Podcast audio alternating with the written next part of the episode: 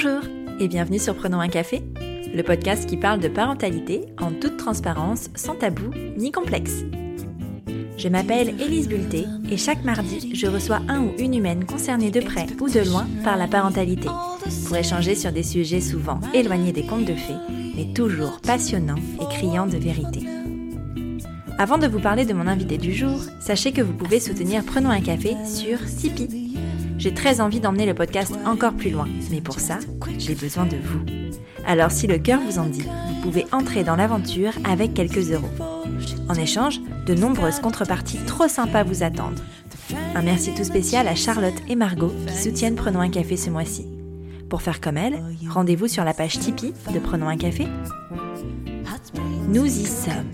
Cet épisode est le dernier de l'année 2020. Et quel épisode pour clôturer cette année, j'ai eu envie de parler d'un sujet qui me tient particulièrement à cœur, le bouleversement psychologique chez la mère. Et qui mieux que Natacha Butchback pour en parler? Natacha est psychologue spécialisée en périnatalité et en accompagnement parental. Elle poste des textes très pertinents sur son compte Instagram, at la curiosité bienveillante, et est l'autrice d'une conférence TEDx sur l'humain comme espèce portée. Avec Natacha, nous avons parlé de la transparence psychique que vit chaque mère en devenir, de dépression prénatale et postpartum, et aussi de burn-out parental. Elle nous apporte un œil professionnel et bienveillant sur tous ces états qui méritent une prise en charge dès le moindre signe d'alerte. Vous pensiez être seul à galérer? Mettez vos écouteurs et prenons un café. Salut Natacha, bienvenue sur euh, Prenons un café. Je suis vraiment très contente de te recevoir parce que, euh, parce que je sais déjà que le sujet ou les sujets que nous allons aborder vont être passionnants. Euh, avant de commencer, est-ce que tu peux nous parler un peu de toi, nous dire qui tu es, d'où tu viens, ce que tu fais dans la vie, tout ça, tout ça?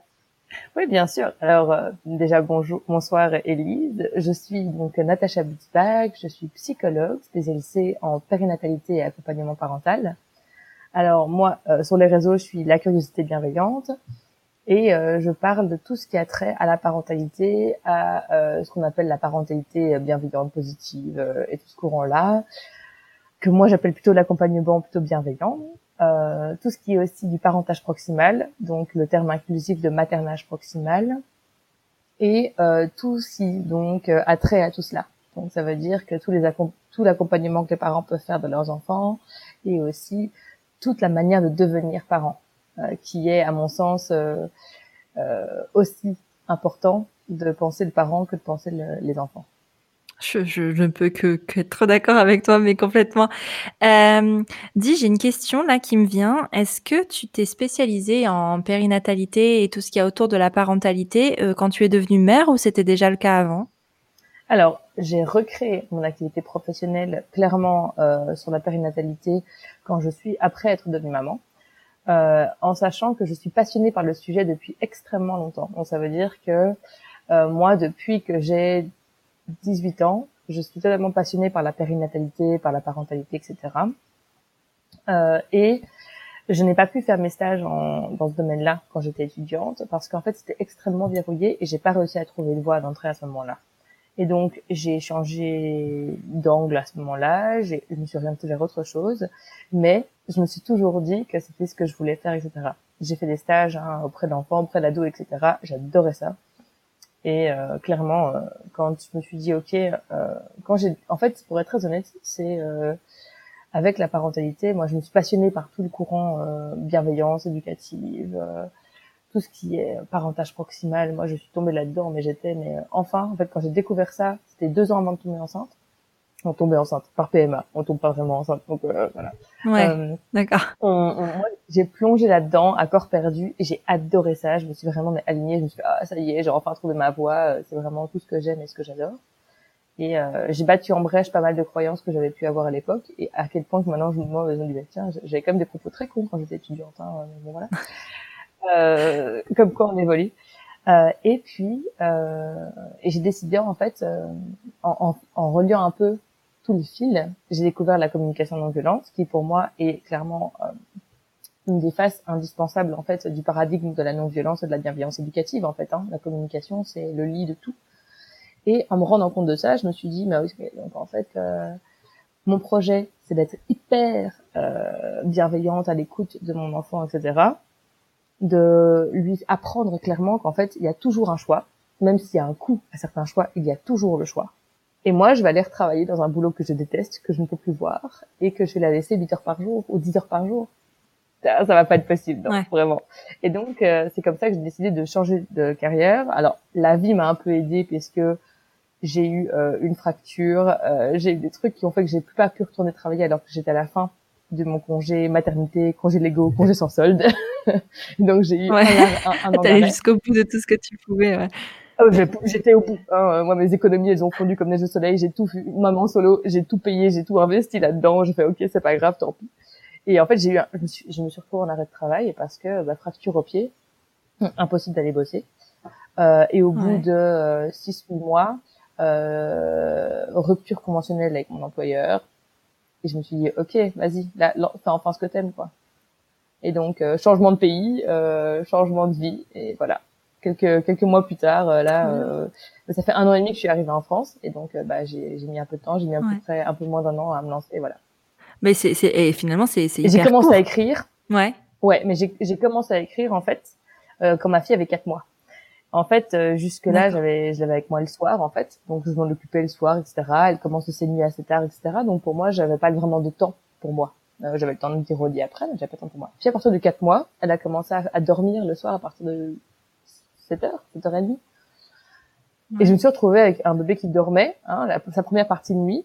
Euh, et j'ai fait, ok, mais je fais quoi maintenant, en fait? Qu'est-ce que je fais de tout ce temps? Tu sais, le temps de, que que tu ne voyais pas avant aujourd'hui. Tu dis, mais, mais, qu'est-ce que je fais de tout ça? C'est exactement ça. Et moi, j'ai toujours beaucoup écrit. Euh, j'ai toujours été ma passion d'écrire. Et donc, j'ai commencé à écrire comme ça. D'accord. J'ai commencé à écrire en me disant, mais, et alors, je me dis, mais qu'est-ce, qui suis-je? Qui suis-je pour écrire? C'est vraiment ridicule. Euh, qui va me lire après tout? C'est nul. Et puis, je me disais, c'est quand même bizarre. Je vois beaucoup de trucs tourner sur la parentalité. J'ai tourné sur famille épanouie, etc. Euh, à l'époque. Et je me suis dit, ouais, bon, ça existe. Mais en fait, c'est c'est pas psy, c'est pas des psys qui parlent, c'est pas des, il y a pas de références scientifiques. Euh, euh, c'est un peu, ça, je trouvais ça un peu vide en fait. J'étais un peu là genre, ouais, il y a peut-être un créneau à prendre quand même, hein, de rendre ça un petit peu plus sérieux entre guillemets. Ouais. Et c'est comme ça que je me suis lancée. En fait, mon objectif c'était de me dire, ben, je file des infos aux gens avec des trucs argumentés et des trucs lourds mm. quoi. Et donc je me suis mise à un rythme de publication au départ qui était à trois articles par semaine. Ah ouais, quand même. ouais, quand même.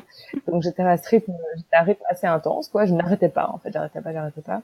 Et puis, euh, plus les articles devenaient importants, forcément plus les rythmes de publication ont dû s'allonger, puisque je suis quand même arrivée à faire des articles qui faisaient euh, entre 20 et 30 pages Word.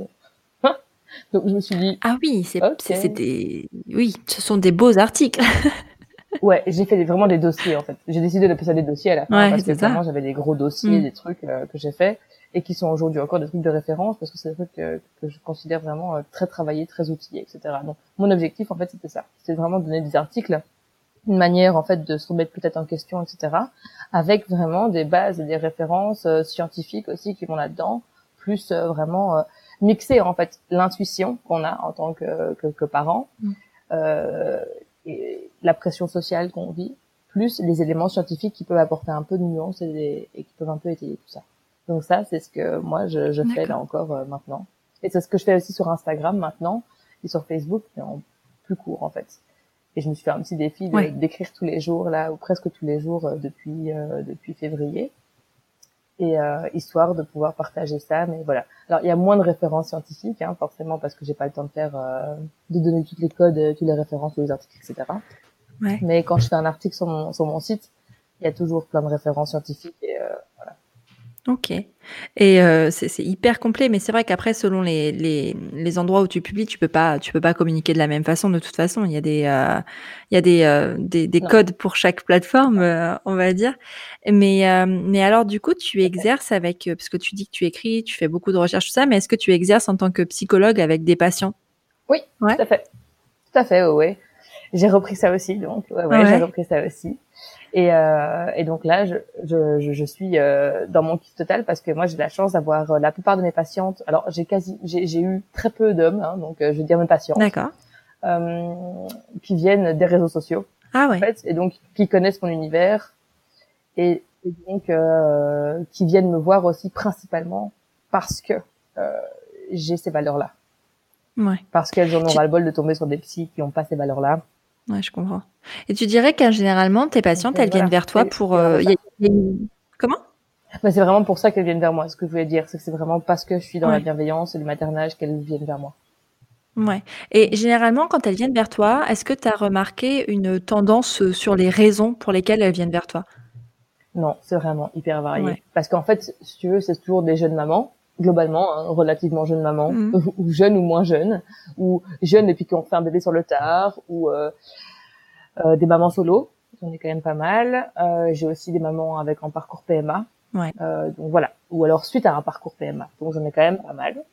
Maintenant, c'est pas, il euh, n'y a pas un sujet qui fédère un peu les demandes. Ça peut vraiment être de tout. Ça peut être par rapport au sommeil, ça peut être par rapport au fait qu'on se sent mal, qu'on n'arrive pas à maîtriser ses accès de colère, qu'on n'arrive pas à maîtriser euh, euh, qu'on n'arrive plus à s'organiser dans sa vie, qu'on se sent paumé, qu'on se sent épuisé. Enfin, c'est vraiment très vaste et en fait, euh, très clairement, dans les accompagnements que je fais, euh,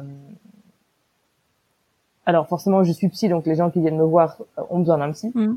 Mais même quand c'est des questions d'accompagnement parental, il y a toujours, on va toujours creuser plus loin que simplement de la psychoéducation que qu'un accompagnement parental nous aussi pourrait faire en fait. Mmh. On va toujours plus loin parce que bah, ça soulève des choses qui euh, qui génère parfois des, des trucs difficiles, quoi. Ouais. Et j'oscille, moi, dans mes, dans, dans mes consultations entre, euh, bah forcément une prise en charge de leurs problèmes, mais aussi une mise en contexte sociétal, avec une mise en perspective d'elles-mêmes par rapport à la société qui les entoure et dans leur système familial humain, euh, le côté phylogénétique tendait elles-mêmes que de leur bébé. Enfin voilà, je, vraiment j'essaie de, de, varier beaucoup. Je travaille beaucoup aussi avec les outils euh, de la communication non violente. Je leur donne des outils. Enfin voilà, je suis vraiment dans un accompagnement assez euh, assez complet pour que pour qu'elles puissent se sortir de là où elles sont et de la manière dont elles le sont et pouvoir euh, vivre différemment quoi. Et leur parentalité, c'est un sujet, mais c'est pas forcément le sujet. Mais j'ai l'impression qu'en fait, après ça, ça va être euh, un témoignage entre guillemets d'expérience, c'est que la parentalité des, euh, est souvent, enfin, peut être l'élément déclencheur sur euh, des choses à travailler, mais sur euh, différentes sphères en fait. Et quand on devient mère, il y a ce truc qui, euh, comme si tu appuyais sur un interrupteur, qui d'un coup déclenchait tout ce qu'il y avait autour et tout ce qui est, tout ce qui découle de ton enfance et de, de, tout depuis le début en fait. Ça se paf, ouais, tu deviens mère et c'est vrai, je vois ça comme appuyer sur un interrupteur qui déclenche tout. C'est assez incroyable et ça s'explique comment, toi, selon toi? Il y a plusieurs éléments. En fait, déjà, quand on tombe ou quand on est enceinte, on va se mettre, euh, on change en fait de place dans la famille. Ouais. De la petite fille, euh, en tant que femme, hein, de la petite fille, on passe à une future mère et puis à une mère, et donc forcément, ça rebat les cartes au niveau de la, la systémie familiale. Donc forcément, forcément, où on bouge un élément du système, le système bouge. À partir du moment où le système bouge, bah, il y a des choses qui ressortent. Parce que l'articulation des choses, en fait, euh, connote de certains schémas. Et donc, les schémas pètent à ce moment-là, en fait, et se mettent en évidence à ce moment-là. Parfois, ça se passe très harmonieusement et c'est très bien, et c'est très ok. Et puis, il y a des fois où, clairement, il y a des trucs qui font ressortir, qui vont euh, faire exploser les choses. Et donc, ça peut être euh, une mère ou une grand-mère qui fait des commentaires par rapport à sa propre parentalité à elle, qui ne l'avait qui n'avait jusque-là jamais fait le moindre commentaire, qui n'avait jamais dit ah mais tiens moi aussi je l'ai vécu comme ça ou ah mais dis donc moi j'ai pas du tout vécu comme ça. Toutes des choses en fait qu'on n'a pas comme information qui se révèlent à ce moment-là. Euh, il y a aussi le fait que la, la, grossesse nous mette dans un état euh, psychique qui est assez différent et puis qui va euh, qui vraiment qui se modifie au fur et à mesure de la grossesse.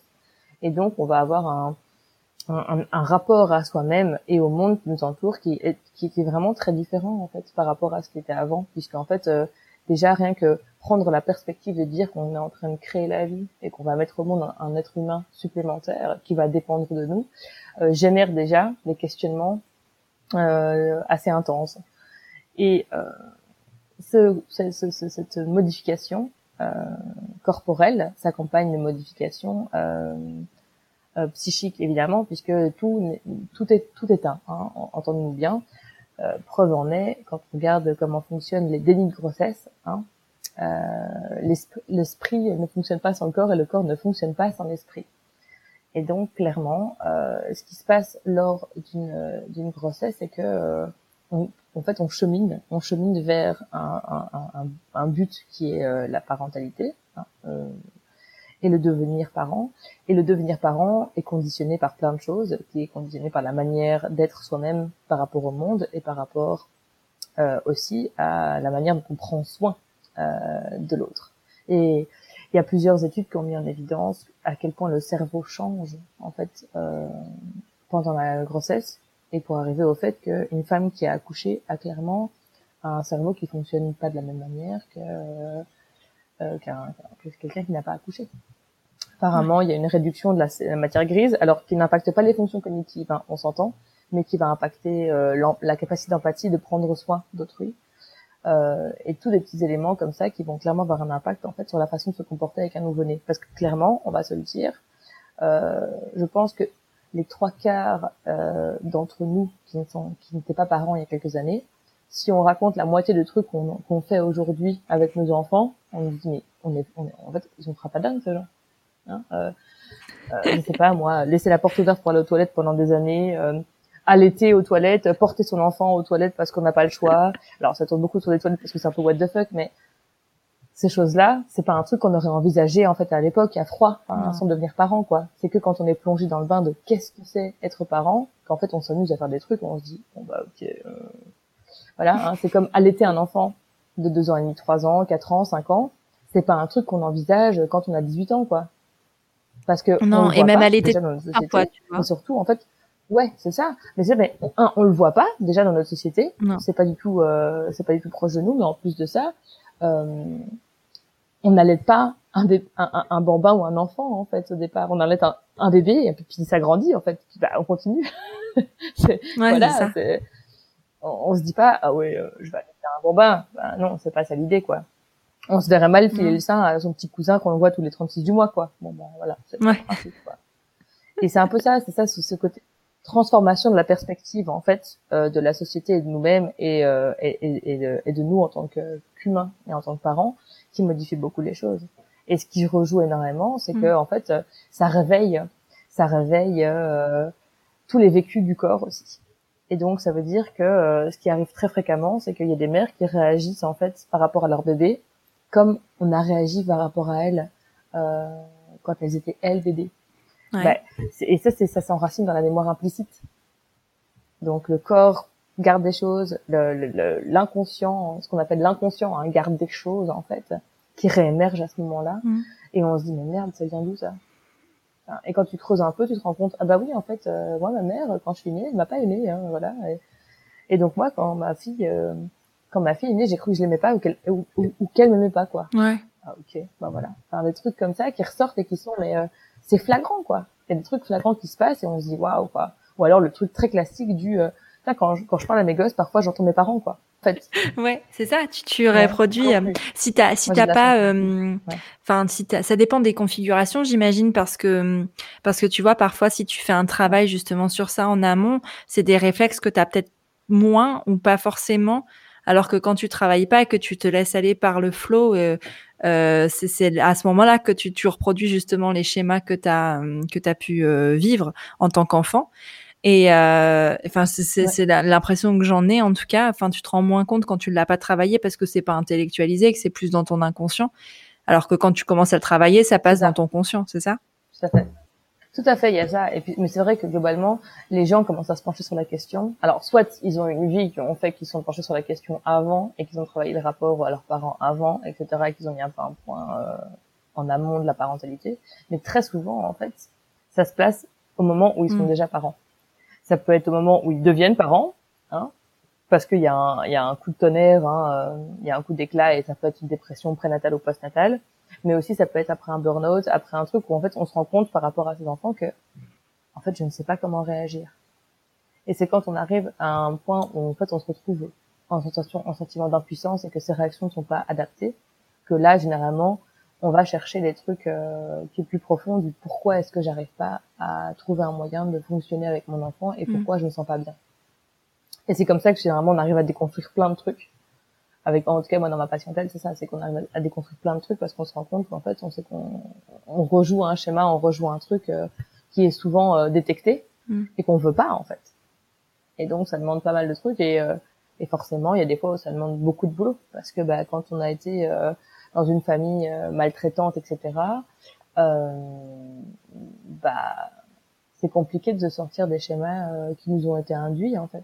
En fait, ça implique aussi une certaine pression parce que tu rejettes un petit peu dans ces cas-là euh, ton modèle familial et, euh, et pour les personnes qui t'ont élevé, tes parents, tout ça, c'est aussi dur en fait. Ça met euh, ça met du conflit parce que ils ont aussi parfois cette impression de ben, que qu'on les accuse d'avoir mal fait, qu'on les qu'on remet tout en question sur ce qu'ils sont, sur ce qu'ils ont été. Et ça, c'est dur, hein, je trouve de d'affronter les personnes euh, qui, qui, nous ont vu grandir, qui ont fait de nous ce qu'on est aujourd'hui, en disant bah en fait euh, moi avec mon enfant je vais pas faire ça parce que telle raison, tu vois. Ouais, ouais mais ça complètement. Et c'est vrai que ce qui est très dur aussi, c'est euh, c'est de pouvoir se frayer un chemin là-dedans, se frayer un chemin là-dedans parce qu'il y a beaucoup, c'est souvent des, conflits de loyauté, hein, c'est comme ça qu'on appelle ça en psycho. c'est de se dire qu'on va Ouais, c'est ça qu'on va un peu aller euh, battre en brèche euh, ce qu'on nous a appris et on va aller euh, à l'encontre un peu de la manière dont on nous a élevés. Donc, il y a carrément des gens, bah c'est, c'est caractéristique des gens qui vont avoir intériorisé la violence, par exemple. Tu vois Donc, des gens qui vont dire, moi j'ai reçu des baffes, j'en suis pas mort. Ouais. Qui vont jamais dire, ou alors, mes parents, ils ont bien eu raison de le faire parce que je suis, grâce à ça, je suis devenu quelqu'un de bien. Bon, bah ok, enfin, cool, tant mieux. Tu sois devenu quelqu'un de bien et que tu juges quelqu'un de bien mais je suis sûre que c'est pas à cause des que tu, que, que tu es devenu, que tu es devenu quelqu'un de bien, quoi. Mais il l'intériorise parce que remettre en question les parents. C'est dur. Hein. Euh, mais en même temps, c'est hyper violent. Hein. C'est hyper violent à, pour soi, mais pour, enfin, autant pour les autres que pour soi hein, de faire ça, je trouve. Après, c'est ce qui est intéressant, c'est de se dire que euh, moi, ce que je mets beaucoup en évidence par rapport à ça, c'est que bien sûr que les parents, ils ont fait des bourdes. Et alors, euh, spoiler alerte, on fera tous des bourdes avec nos enfants, en fait. Hein. Euh, That's all. C'est vraiment le cas. Ça va être le cas. On va tous faire des erreurs. On fait tous des choix, ou parfois qui sont des choix forcés. Hein. Comme je le dis, on a toujours le choix. Il y a des choix qui sont moins sympas que d'autres. Mais on fait toujours des choix, et parfois c'est des choix qui sont pas forcément très heureux. Mais c'est des choix qui sont aussi conditionnés par euh, la vie qu'on a, par le rythme de la société dans laquelle on vit, par la famille qu'on a constitué, etc. Et donc forcément, ça crée parfois des trucs qui vont pas être super chouettes. C'est pas dramatique, mais qui vont pas forcément être super chouettes. Et mais souvent, les raisons de nos choix, c'est le, contexte, mm. en fait. Si nos parents ont fait ce qu'ils ont fait à l'époque, très souvent, c'est parce qu'à ce moment-là, ils voyaient pas d'autres options. C'est ça. Moi, j'aime, j'aime assez une phrase qui dit ils ont fait ce qu'ils ont pu, ce qu'ils ont pu avec les moyens qu'ils avaient. En fait, c'est ça. Enfin, c'est vraiment, euh, tu fais ce que tu peux avec les moyens que tu as au moment T.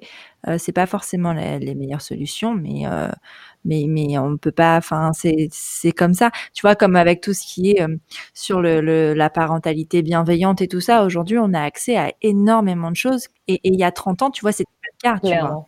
Ah mais c'est sûr. Et clairement c'est pour ça que moi j'ai tendance toujours à dire c'est vous avez raison de remettre en question ce que vos parents ont fait. Euh, parce que vous pouvez faire différemment et vous avez des infos pour faire différemment. Faites-le vraiment. Sentez-vous libre de le faire si c'est ce que vous voulez faire. Mais c'est pas forcément nécessaire d'aller au conflit et donc moi, ce que je dis toujours, c'est quand on fait des commentaires un peu un peu négatifs, des commentaires un peu passifs-agressifs du genre ah oui, tu fais comme ça. ah ben moi j'ai pas fait comme ça. Hein, et voilà, et vous allez très bien, et vous grandissez bien. Et, euh, oui, je sais qu'on a bien grandi, mais juste que ben maintenant on sait qu'on peut faire différemment. Et moi, ça me parle plus de faire différemment. Et souvent, en fait, c'est, je crois que c'est très important d'aller voir ses proches avec qui on, pour qui ça compte. Hein. En tant que on ne doit pas aller sensibiliser tous les voisins, euh, mais les proches chez qui ça compte, on va les voir à froid dans des moments où ça va bien, on n'est pas en tension, et on va dire, écoute, voilà, clairement, euh, je fais des choix qui sont différents, mais moi je me sens super alignée avec ça. J'ai des infos qui font que je suis encore plus alignée avec ça, mais ça ne remet pas en question le fait que tu as fait tout ce que tu peux en fait. Ouais. Et, euh, et c'est ok de qu'on ait fait différemment, et juste que, et quand il y a des objections, j'ai toujours tendance à dire, mais quand il y a des objections, c'est qu'il y a des peurs derrière. Les gens parlent tout le temps avec leurs peurs, tout le temps, tout le temps, tout le temps. Nous, vous, toi, mm. toujours. On parle toujours avec nos peurs. Et donc, quand les gens disent quoi, vous dormez encore avec lui? Quoi, vous l'allaitez encore à deux ans? Ils parlent toujours d'un truc qui leur font peur. Quoi. Mm. Il y a toujours un truc derrière qui leur font peur. Et donc dire tiens, mais ouais. Et qu'est-ce qui te fait peur en fait dans ces cas-là? Et faire parler les gens en fait de son, leur ressenti. Ça permet après de pouvoir parler de ton ressenti. Ouais. Et là, on peut avoir un échange constructif, en fait. Où tout le monde a été entendu et tout le monde se dit, ah bah oui, finalement, elle est pas si con que ça à vouloir allaiter son gamin de deux ans. ouais. Partir d'un ressenti pour donner une information, finalement. Ouais, et puis surtout, euh, parler, parler de cœur à cœur aussi. Ouais. parce que souvent on reste très fort buté dans le euh, je veux avoir raison. Ouais. Et le je veux avoir raison, si on commence une discussion en disant je veux avoir raison et que l'autre est tort, mais en fait on se fourvoie complètement. En fait, j'aime beaucoup d'ailleurs une phrase que Marshall Rosenberg dit, c'est euh, il faut choisir entre euh, être heureux ou avoir raison. Ouais. Ouais. Et j'aime assez parce que déjà quand on est parent avec des enfants, euh, on l'expérimente souvent cette phrase, je trouve, hein, euh, clairement. Euh, donc euh, techniquement, parfois il y a des logiques infantiles qui nous échappent en termes de cohérence. Complètement. On le mouvement et ça va très bien. mais tu laisses couler, tu regardes. Voilà, je crois que ça parle à beaucoup à tous les parents. ah mais non, mais complètement. complètement. Ça. Mais je crois que c'est ça en fait. Je crois que c'est ça aussi c'est de se dire que de toute façon, on peut pas amener tout le monde à considérer que nous avons raison, mm. parce qu'en fait, euh, on a une perspective qui fait que dans notre réalité, à l'instant T, on nous donne raison. Il n'y a rien qui dit que dans 100 euh, ans, on verra pas les choses différemment. Et alors non. Alors à la question, est-ce qu'on verra les choses mieux en étant violente? Non, ça n'arrivera pas, parce que la violence, on l'expérimente depuis très très longtemps, et on voit que les résultats sont vraiment nuls. Donc euh, voilà. Ça ne marche pas, les gars. Il faudrait, il est temps de comprendre. Ça ne marche pas. C'est fou, n'empêche, parce que quand même, on a eu de la preuve. Les prisons sont là pour le dire. Euh, tout, Ah ouais, mais, mais, en plus, les arguments qui sont utilisés, ils sont ces arguments qui sont utilisés depuis des millénaires. Ça me fait vraiment marrer. Mais voilà, c'est pas grave. Enfin, encore une fois, ces gens, les gens qui vont dire que la violence éducative ou que la non-violence éducative, c'est des dômes qui ne fonctionnent pas, etc. C'est des gens qui ont des peurs, en fait. Mm. Et donc c'est intéressant. Faisons-les parler de leur peur en fait. Ouais. Très bien. Même s'ils sont psy de haut niveau et que voilà, faisons-les parler de leur peur. Faisons parler repos de ces peurs des enfants encore à l'été à, plus de trois mois. j'avais envie justement de, de, revenir, enfin justement, pas du tout justement parce que rien à voir, mais j'avais envie de revenir euh, sur un sujet euh, avec toi qui est important pour moi parce que je l'ai découvert il y a, il y a trois ans et, presque même quatre ans maintenant. Euh, c'est le sujet de la transparence euh, psychique. Et euh, j'aimerais, j'aimerais beaucoup que tu nous expliques ce phénomène de transparence psychique parce que je pense que ça peut parler à beaucoup de, mères qui pourraient nous écouter. Donc, est-ce que tu peux nous l'expliquer? Alors, la transparence psychique, c'est le fait que quand on est enceinte ou jeune maman, en tout cas, on va avoir euh, tous ces trucs qui sont en nous, bien planqués généralement sous des couches et des couches euh, d'oignons de protection, qui peuvent en fait, euh, dans l'état de grossesse, hein, avec toutes les modifications hormonales, physiologiques, etc., qui, qui sautent en fait. Donc les couches sautent, hein, et on se retrouve un peu à poil, en train de euh, d'être à vif en fait. Et, euh, et, plus on a des couches d'oignons euh, qui nous protègent parce qu'on a des des carapaces, plus ça peut être explosif quand on, on, arrive à être mis à nu. Donc en gros, la transparence psychique, c'est c'est ce côté là où on se retrouve un peu libéré de cette, de un peu de ces barrières et où on va voir des choses qu'on ne pouvait pas voir jusque là. En fait. ouais. Voilà, je ne sais pas si ça te. si, si, ça me parle, mais du coup, tu vois, moi, je voyais cette transparence psychique comme un passage, tu sais, comme euh, un passage d'un d'un état inconscient à un état conscient. Enfin, moi, c'est comme ça que je je le, je le visualisais, et euh, et qui euh, c'est comme si en fait on t'enlevait un bandeau euh, qui était devant les yeux pendant toute ta vie, et d'un coup, en fait, tu ouais tu vois le, la, je sais pas si c'est la réalité parce qu'en fait au final ça, ça reste qu'une question de ressenti, mais tu vois euh, les choses complètement différemment. Parce que tu vois, on parle beaucoup de, de la femme enceinte, tu sais les clichés de la femme enceinte qui euh, qui gère absolument pas ses émotions, qui part dans tous les sens, qui euh, qui est en colère et tout ça. Et en fait du coup, c'est encore, enfin une fois, et c'est souvent le cas avec la femme malheureusement, mais mais ce sont des états qui sont complètement euh, non légitime aux yeux des autres en fait alors que euh, ce sont des c'est bien quelque chose de réel. Et moi j'avais vraiment envie de mettre l'accent sur ce côté euh, réel de, de cette transparence psychique. C'est quelque chose qui existe et qu'il faut faire comprendre en fait que c'est pas juste une lubie que c'est vraiment vrai que c'est tu sais c'est comme le SPM tu vois c'est pas une lubie c'est vraiment vrai ce sont des choses qui qui arrivent aux, femmes et, et parce que c'est minimisé en fait finalement c'est c'est mis mis sur le dos des hormones sur le dos de la grossesse alors que ça peut causer de vraies détresses en fait chez les femmes. Oui. Alors en fait, ce que le problème qu'il y a, c'est que généralement, ce qu'on entend d'une femme enceinte, euh, Et les clichés qu'on a, c'est la nana hyper émotive, euh, qui va peut-être pleurer pour un rien euh, et qui va pleurer quand Dan de Sabre meurt dans l'âge de glace. Faut dire que c'est super triste. Et c'est pas du tout de vécu, d'accord? C'est pas mais c'est pas du tout du vécu surtout si je le raconte non c'est complètement au hasard euh, et surtout et euh, ou alors qui va pleurer parce qu'il y a plus de mm. chocolat tu vois? Enfin il y a mais c'est très grave des choses graves dans la vie et ben ça c'est grave et ben non mais en fait le problème c'est que souvent souvent ce qu'on va garder en tête c'est ce genre d'exemple marrant en fait, ouais. tu vois et donc forcément ça fait un peu grotesque etc mais ce grotesque un peu rigolo s'enracine dans des choses qui sont beaucoup moins rigolotes parce que euh, la transparence psychique, ça veut dire aussi que euh, on se rend compte de plein de trucs qui nous sont arrivés, qu'on n'aurait pas forcément voulu que ça ressorte à ce moment-là. Mm. À cas, par exemple, des agressions sexuelles.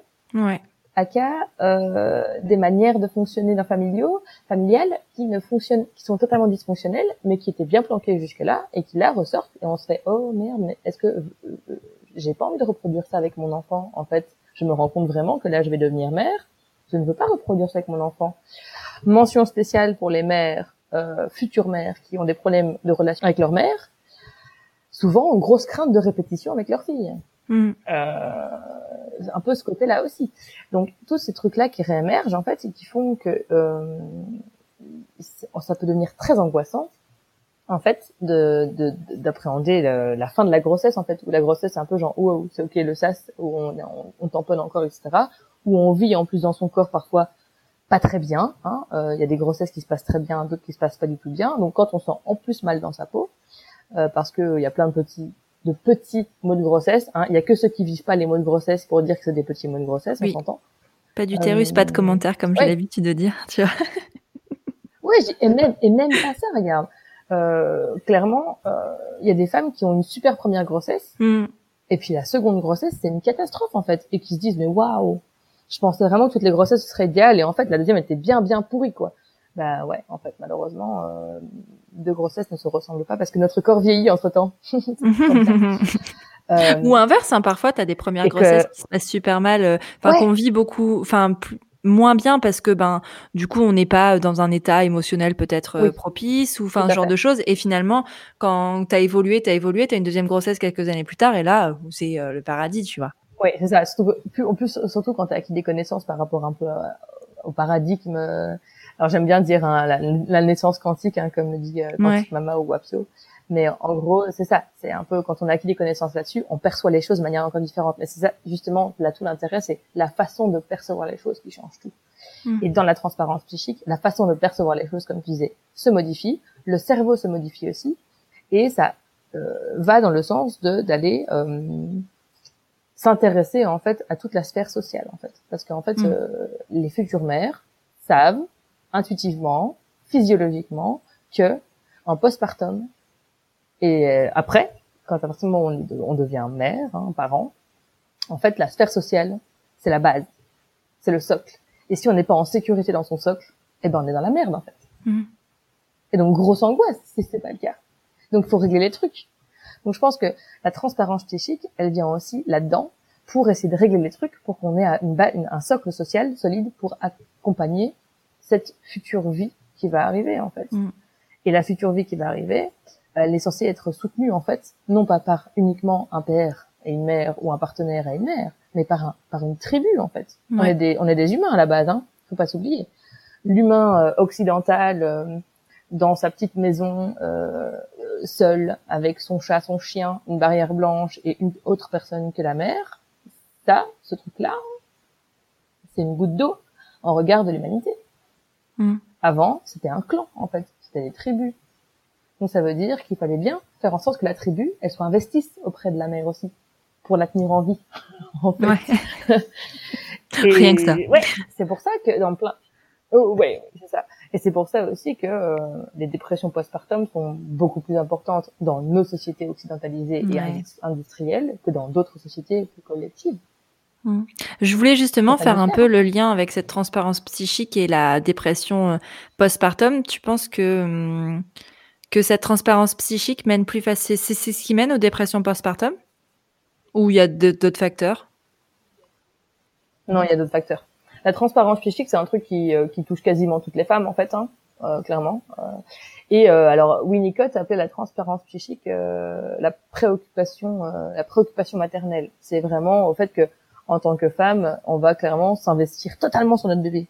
Alors oui, euh, il est normal qu'à trois ou quatre mois, on est encore totalement focus sur son bébé. Il y a un moment où il faut euh, le dire. Mm. Euh, c'est pas un truc de mon Dieu, mais vous êtes beaucoup trop fusionnel. Non, mais en fait, c'est physiologique. Hein, et puis il y a un moment où c'est fait pour, parce que sinon le bébé il meurt. Hein, donc euh, mm.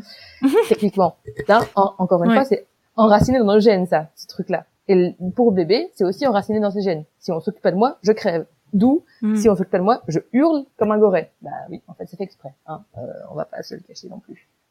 Donc, pour passer à une dépression postpartum, il y a plein de, fait, de signaux précurseurs. Et c'est ça, en fait, le, gros problème qu'il y a, c'est que euh, très souvent, quelqu'un qui va sombrer dans une dépression postpartum, euh, il y a des signaux précurseurs pendant la grossesse. et c'est le gros problème qu'il y a, c'est que souvent, on s'intéresse beaucoup pendant la grossesse au physique. Alors, madame, comment vous vous sentez Vous avez pris combien de kilos hmm? Hmm. À côté de ça, le et alors, comment vous vous sentez Comment ça va vraiment? Bon, Ça, en fait, il euh, n'y a pas grand monde qui qui s'y intéresse, en fait. Tant que le bébé va bien et que les constantes physiologiques sont bonnes, on considère que ça va, en fait. Mais non, en fait, techniquement, encore une fois, on oublie l'esprit. Et dans une grossesse, l'esprit a énormément de place. Une mère hyper anxieuse de devenir maman, euh, justement à cause de plein de problèmes familiaux peut-être ou des plein d'autres considérations, on va forcément euh, plus angoisser, plus stressé par rapport à ça.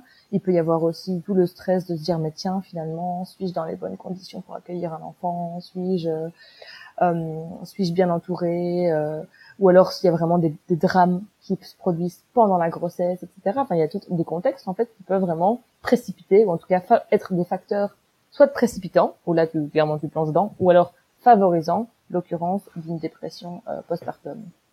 Et il y a aussi, les, comme, comme on le disait euh, hors micro au départ tout à l'heure, c'était les dépressions prénatales. Oui, aussi. Il existe des dépressions prénatales. Ça veut dire que la dépression qui est pendant la grossesse. Non. La grossesse, ce n'est pas toujours un merveilleux nuage sur lequel on flotte avec une joie et une délibérée. Non, en fait, parfois, pour certaines femmes, avoir un enfant, c'est l'angoisse, en fait parce que ça, encore une fois, ça, ça, ça, change énormément de choses dans la vie. On va pas se le cacher, hein. Et donc, comme, euh, ça, peut être, et ça peut être très anxiogène en fait. Ouais. Et euh, je pense que c'est anxiogène pour la majorité des gens. Seulement, il y a plein de gens qui ont des facteurs qui compensent en fait l'anxiété que ça génère. Ouais. Mais il y a des fois où ça compense pas et on n'arrive pas à percevoir les choses différemment parce que plein de choses dans notre vie font que bah, on perçoit pas en fait l'occurrence de la maternité comme une bonne chose. Hmm. Ça peut être de l'éco-anxiété, ça peut être un rapport familial compliqué, ça peut être un rapport à soi-même compliqué, ça peut être une totalement une perte, une, une crainte de, de, perdre sa propre vie, ou de perdre son couple, ou de perdre plein de choses en fait. Et euh, donc c'est hyper, pour moi, c'est hyper important d'avoir. Euh, alors moi, idéalement, vraiment, dans l'idéal, j'aimerais que dans tous les suivis de grossesse, il y ait au moins deux ou trois rendez-vous euh, avec un psy qui soit prévu par la Sécu. Mm. Vraiment pour qu'on puisse aborder vraiment le truc, les trucs, euh, faire attention à ce qui se passe quoi. Ouais. Pour moi, ça faudrait un rendez-vous. Euh, idéalement, il faudrait un rendez-vous par mois pour voir un peu prendre la température et pour voir un peu comment Ah ouais, mais moi je suis convaincue que même que tout le monde, enfin toutes les femmes qui vivent une grossesse devraient être en parallèle suivies par un par un psychologue. Moi pour le coup, c'est ce que j'ai fait. Alors euh, complètement inconsciemment, euh, mais alors en fait, c'est c'est euh, c'est drôle hein, parce que enfin moi je vois pas de hasard à ça, mais j'étais enceinte, je savais pas et je prenais mon téléphone pour prendre un rendez-vous chez une psy. Et, euh, et c'est assez drôle parce que, enfin, c'est le, corps, enfin, qui m'a poussé à prendre ce téléphone et, et à faire un travail que j'aurais dû faire certainement depuis un moment. Mais, euh, mais donc du coup, moi, j'ai commencé ma grossesse. Euh, je venais, enfin, euh, avec un avec un suivi psy en fait, tout simplement parce que mon premier rendez-vous, c'était, je venais juste d'apprendre que j'étais enceinte parce que quand j'ai pris le téléphone, ouais, c'est ça, je savais pas. Et au premier rendez-vous. Euh, et je lui annonce que je suis enceinte. Alors je m'étais même dit, mais elle, elle, va me dire, mais elle va se dire, mais je lui ai pas dit au téléphone, mais en fait juste je le savais pas. Et, euh, et en fait finalement la raison pour laquelle je pensais appeler a été complètement différente de la raison pour laquelle je suis vraiment allée la voir. Enfin, les sujets qu'on a abordés étaient tout autres et donc du coup cette fameuse transparence psychique c'était chouette parce que je l'ai vécu en ayant un suivi psy. Et j'ai trouvé ça tellement intéressant. Je sais pas comme, je sais pas comment j'aurais pu me débrouiller avec ça sans sans suivi psy en fait, tout simplement. Je sais pas, euh, je sais pas ce que j'aurais pu faire euh, de ça. Et du coup, ça m'a permis de, de, démarrer ma maternité de façon peut-être un peu plus, euh, un peu plus, je sais pas si c'est sereine parce que moi, j'ai été très zen pendant toute ma grossesse et même après. Enfin, je, j'ai toujours été très cool et je pense que c'est peut-être un peu lié à ça d'avoir euh, d'avoir été euh, suivi, accompagné sur ça, bien plus que sur le plan physique d'ailleurs. J'ai été beaucoup plus accompagnée sur le sur le plan psychologique que physique, ce qui m'a valu quelques petites surprises en postpartum, mais soit.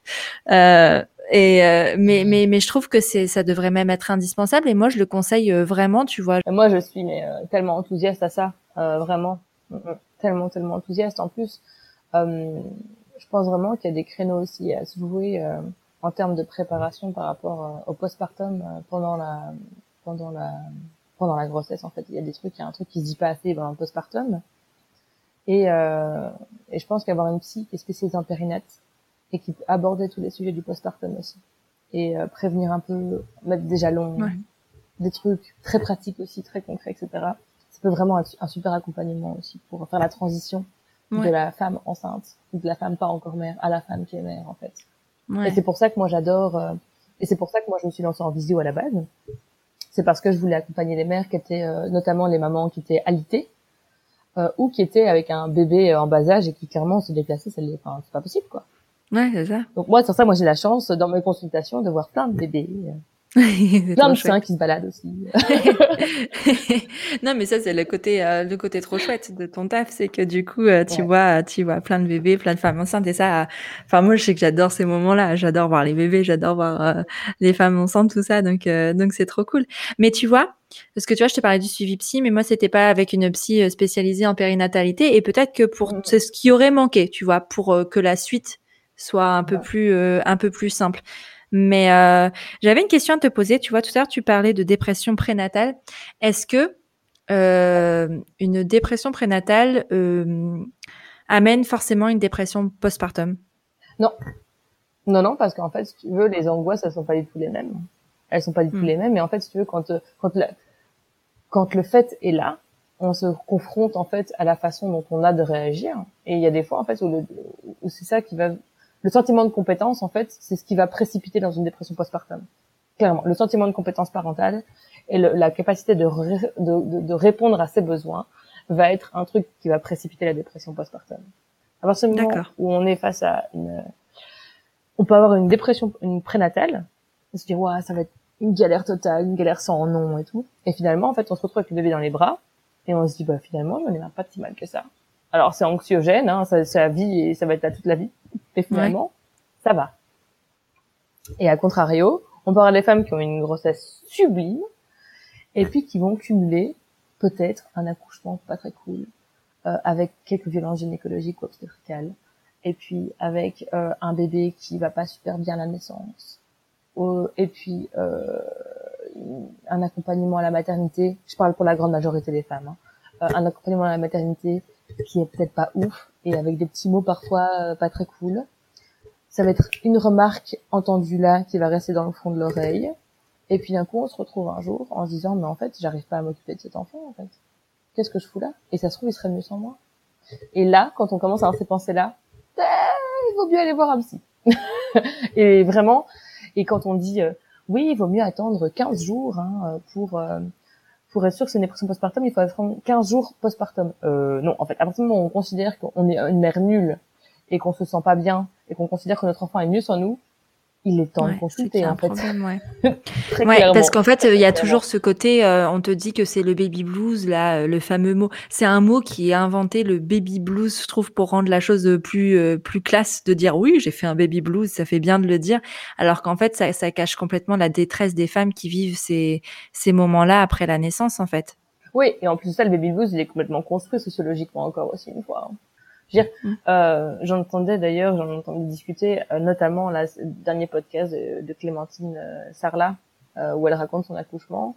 Ouais. Et elle parle dans, dans Karma Mama, elle parle avec Christelle, où elle dit à quel point elle, elle a accouché chez elle, là, à quel point elle n'a pas ressenti ça en fait chez elle. Et j'ai plein de témoignages de, de mamans qui ont accouché chez elle, qui n'ont pas ressenti cette espèce de fracture, parce que bizarrement, le baby blues, Alors, il y a une chute des hormones. On va pas, oui, c'est vrai, il y a une chute des hormones et donc ça peut rendre plus irritable, plus sensible, etc. On peut pleurer pour rien. Mon Dieu, il a des mains tellement magnifiques ce bébé et on commence à pleurer. Oui. Mais c'est très différent de se sentir extrêmement nulle et incompétente. Hein. Être hyper émotive, c'est pas se sentir nulle hein, et se sentir mal. C'est pas la même chose. Mais le fait de se sentir nul, ça vient souvent du regard des autres finalement. C'est euh, c'est les autres. Enfin, c'est c'est ce que ce qu'on a l'impression de d'être à travers le regard des autres. C'est pas ce qu'on le vrai regard qu'on a sur soi finalement. Bah souvent c'est un bah, souvent c'est un mélange des deux en fait. Parce que déjà il peut y avoir des, des, des, espèces de failles, des failles sur sa propre euh, perception de soi-même déjà à la base, hein, sans être maman. Ouais. Et puis il y a aussi le fait de euh, de voir euh, quelqu'un d'autre s'occuper de son enfant euh, avec plus d'aisance, plus de facilité. Quand on voit une pédiatre euh, manipuler un bébé comme un chewing-gum, alors que nous, on est en train de là de mettre le, mini bras dans cette manche et on se dit je le casse surtout. Un truc classique hein, de tous les parents à la maternité, je pense, hein, quand on n'a pas eu. Ah oui, puis même après, tu sais, sur les rendez-vous, les rendez-vous médecins, où c'est bizarrement le seul jour où tu ne sais plus habiller ton enfant. Ouais, c'est ça. Ou le seul jour où tu mets mal la couche parce que t'es stressé. Enfin, et c'est ouais. qu'on se dit quand même l'impact, l'impact de l'observation sur nos, nos, mm. actes est vraiment euh, très intense en fait. Hein. Et puis c'est démontré euh, pareil hein, par des études etc. qui montrent que à partir du moment où on est observé, euh, soit on est bien meilleur quand on est sur non, son domaine d'expertise, soit on est bien meilleur. Et puis c'est effet cloche. Hein. Après ça redescend, mais ouais, soit on est bien meilleur, soit si on est un peu dans le doute, on est vraiment trop, plus nul. Donc bah, voilà, mm. il faut le savoir quoi. Et puis alors la croyance de savoir si on est nul ou pas euh, va aussi impacter euh, ça en dehors même de son de sa réelle de son réel niveau. bon voilà, c'est encore un autre sujet. Mais toujours est-il que que euh, clairement le la manière de se percevoir va forcément passer par les yeux des autres, mais on est toujours en fait sous les yeux des autres. Et donc moi j'aime bien quand les gens me disent je dois absolument apprendre à me passer à, à ne plus faire attention au regard des autres. Alors je dis oui, mais c'est pas possible en fait. Hmm. Techniquement, on peut pas se passer entièrement du regard des autres parce qu'on est dans une société où on va être confronté en fait aux autres et donc forcément on va être confronté au regard des autres et on peut apprendre à s'en détacher, à ne plus le prendre en compte constamment. Mais en réalité, on peut pas euh, s'en extraire totalement. Et ça va. Et, quand c'est quelqu'un qui dit quelque chose, et si c'est quelqu'un à qui on tient fort, ça aura forcément un impact. Maintenant, on peut apprendre à s'en détacher, à prendre de la distance, etc. Mais ça reste pas évident. C'est un vrai travail, euh, c'est un vrai travail difficile, quoi. Ouais. Jusqu'à quel moment euh, une détresse euh, de jeune mère peut être considérée comme une dépression postpartum? Euh, Parce que tu vois, je voulais faire et on en a parlé avant le parallèle, enfin ou les différences entre dépression postpartum et burn-out parental. À quel moment euh, la limite se fait en fait? À quel moment la séparation se fait entre les deux? Bah, souvent en fait, on va avoir une dépression postpartum qui se déclenche dans les six premiers mois de la vie du bébé, très souvent. Ouais. Euh, et généralement, on considère que c'est durant la première année, en gros. Et euh, s'il n'y a pas eu de problème psychique dans la première année, mais qu'il y en a un qui apparaît après, on considère que c'est plutôt un burn-out. Mais le burn-out parental, il va souvent apparaître un peu plus loin quand on est dans des considérations plus euh, de soins et de d'éducation, alors que la, la, la dépression postpartum, on est encore dans, plutôt dans le côté care et dans le côté maternage proximal, et pas encore dans le côté éducatif.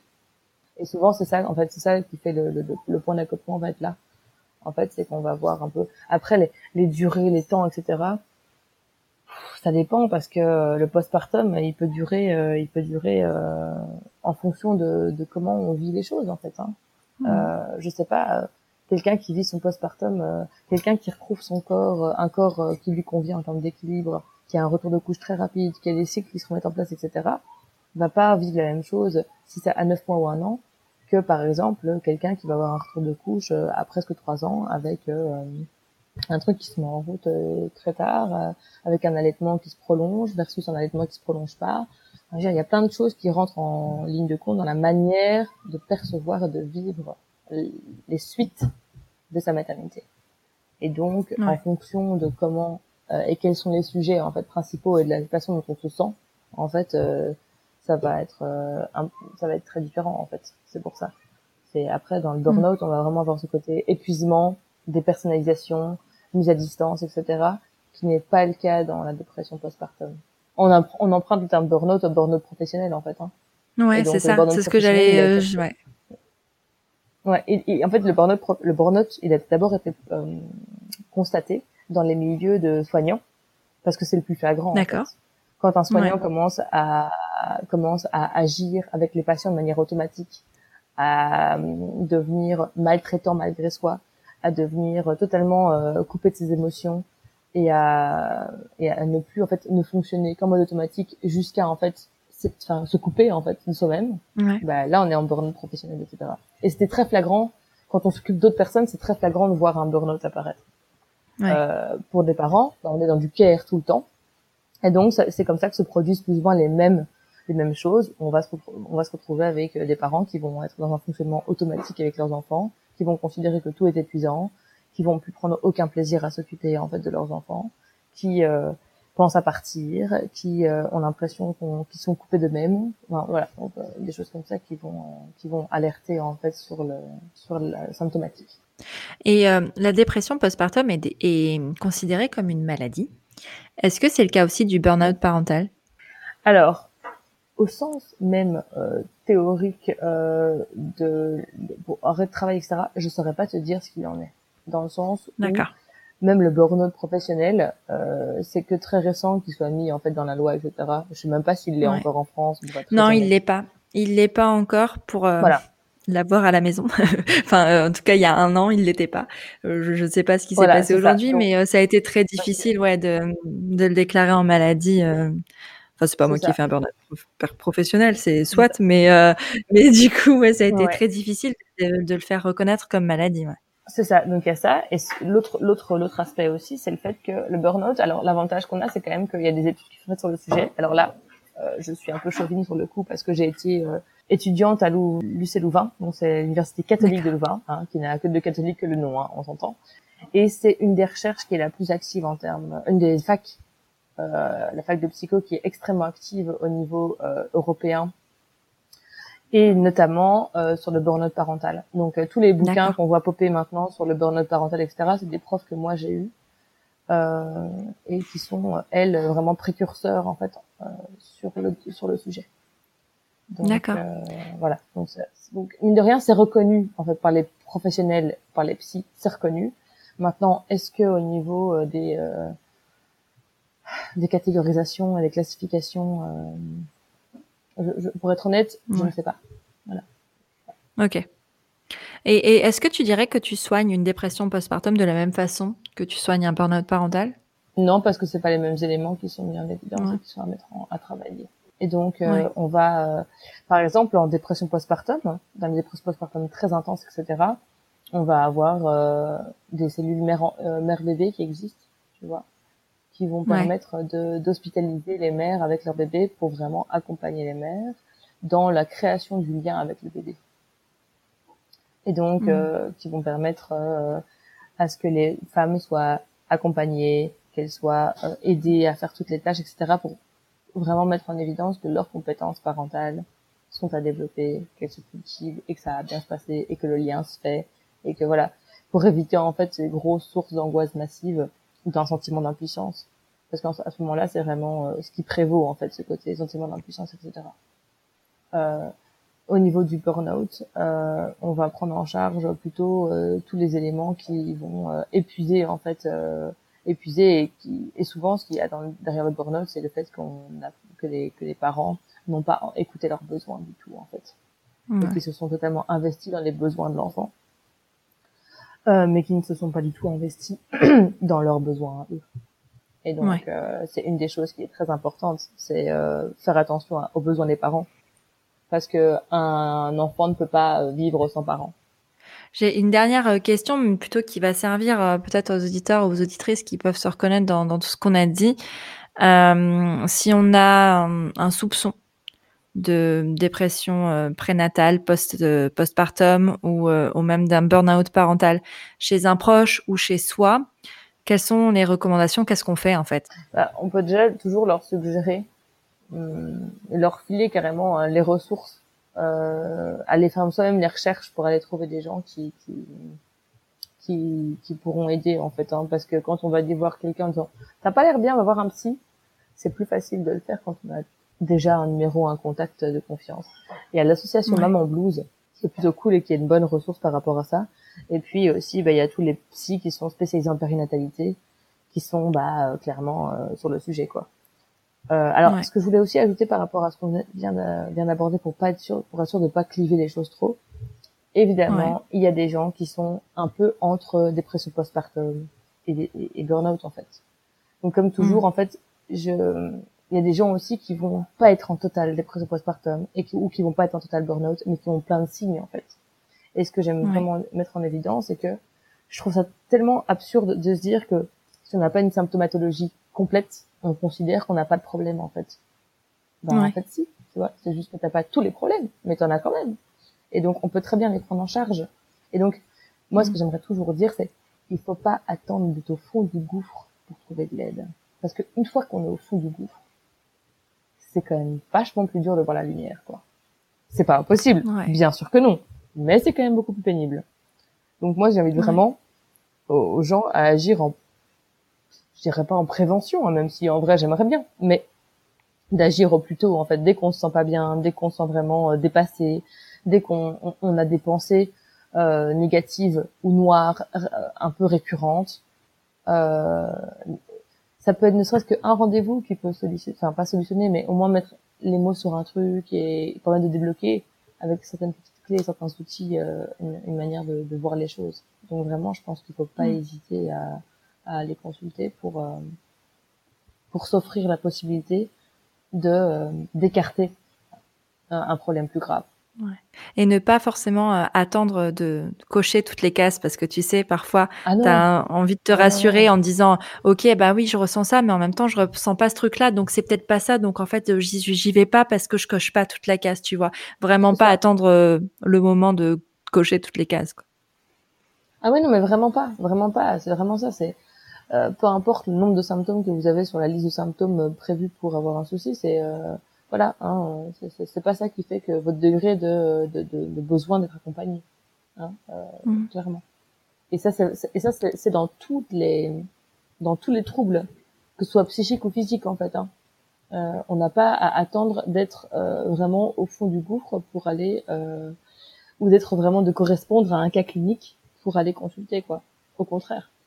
Bah, merci beaucoup, Natacha. Euh, si on veut euh, suivre ton travail, euh, trouver toutes tes ressources, par où, par où on va? Comment ça se passe? Alors, bah, il y a mes comptes sur les réseaux sociaux, donc sur Instagram et sur Facebook, je suis à La Curiosité Bienveillante. J'ai un site aussi où on peut voir, bah, c'est natachabusback.wordpress.com, ça c'est mon site. Il y a mon site aussi du blog, c'est curiositébienveillante.wordpress.com. Et puis euh, j'ai fait un TEDx aussi euh, sur l'humain comme espèce portée. Donc si ça intéresse, on peut voir ça. Et sinon, je suis hyper euh, réactive sur les réseaux sociaux. Donc si on me questionne par là ou par mail, je réponds toujours. Euh, si pas dans la journée, dans les deux trois jours, quoi. Donc euh, vraiment, n'hésitez pas à me contacter. Je suis toujours disponible.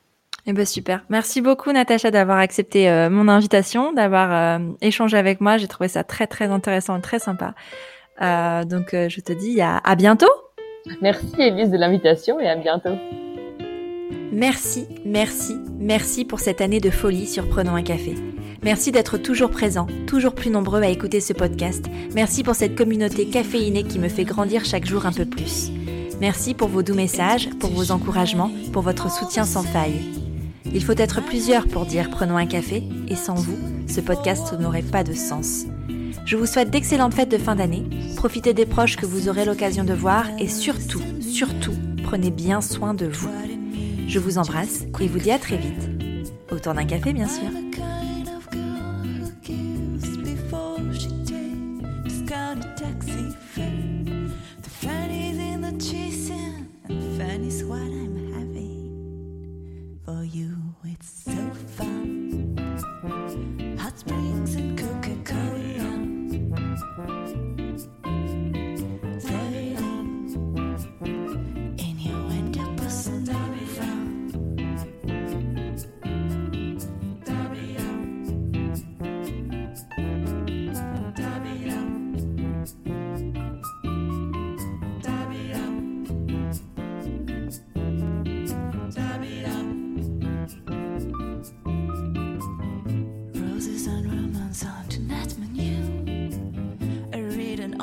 Investment overdue. You look so sincere when you say I am the special one. Well, am I? Maybe you think I was born yesterday, or I so desperate to ask you to stay. The truth is, I'm just happy to accommodate on a first date. The penny in the cheese.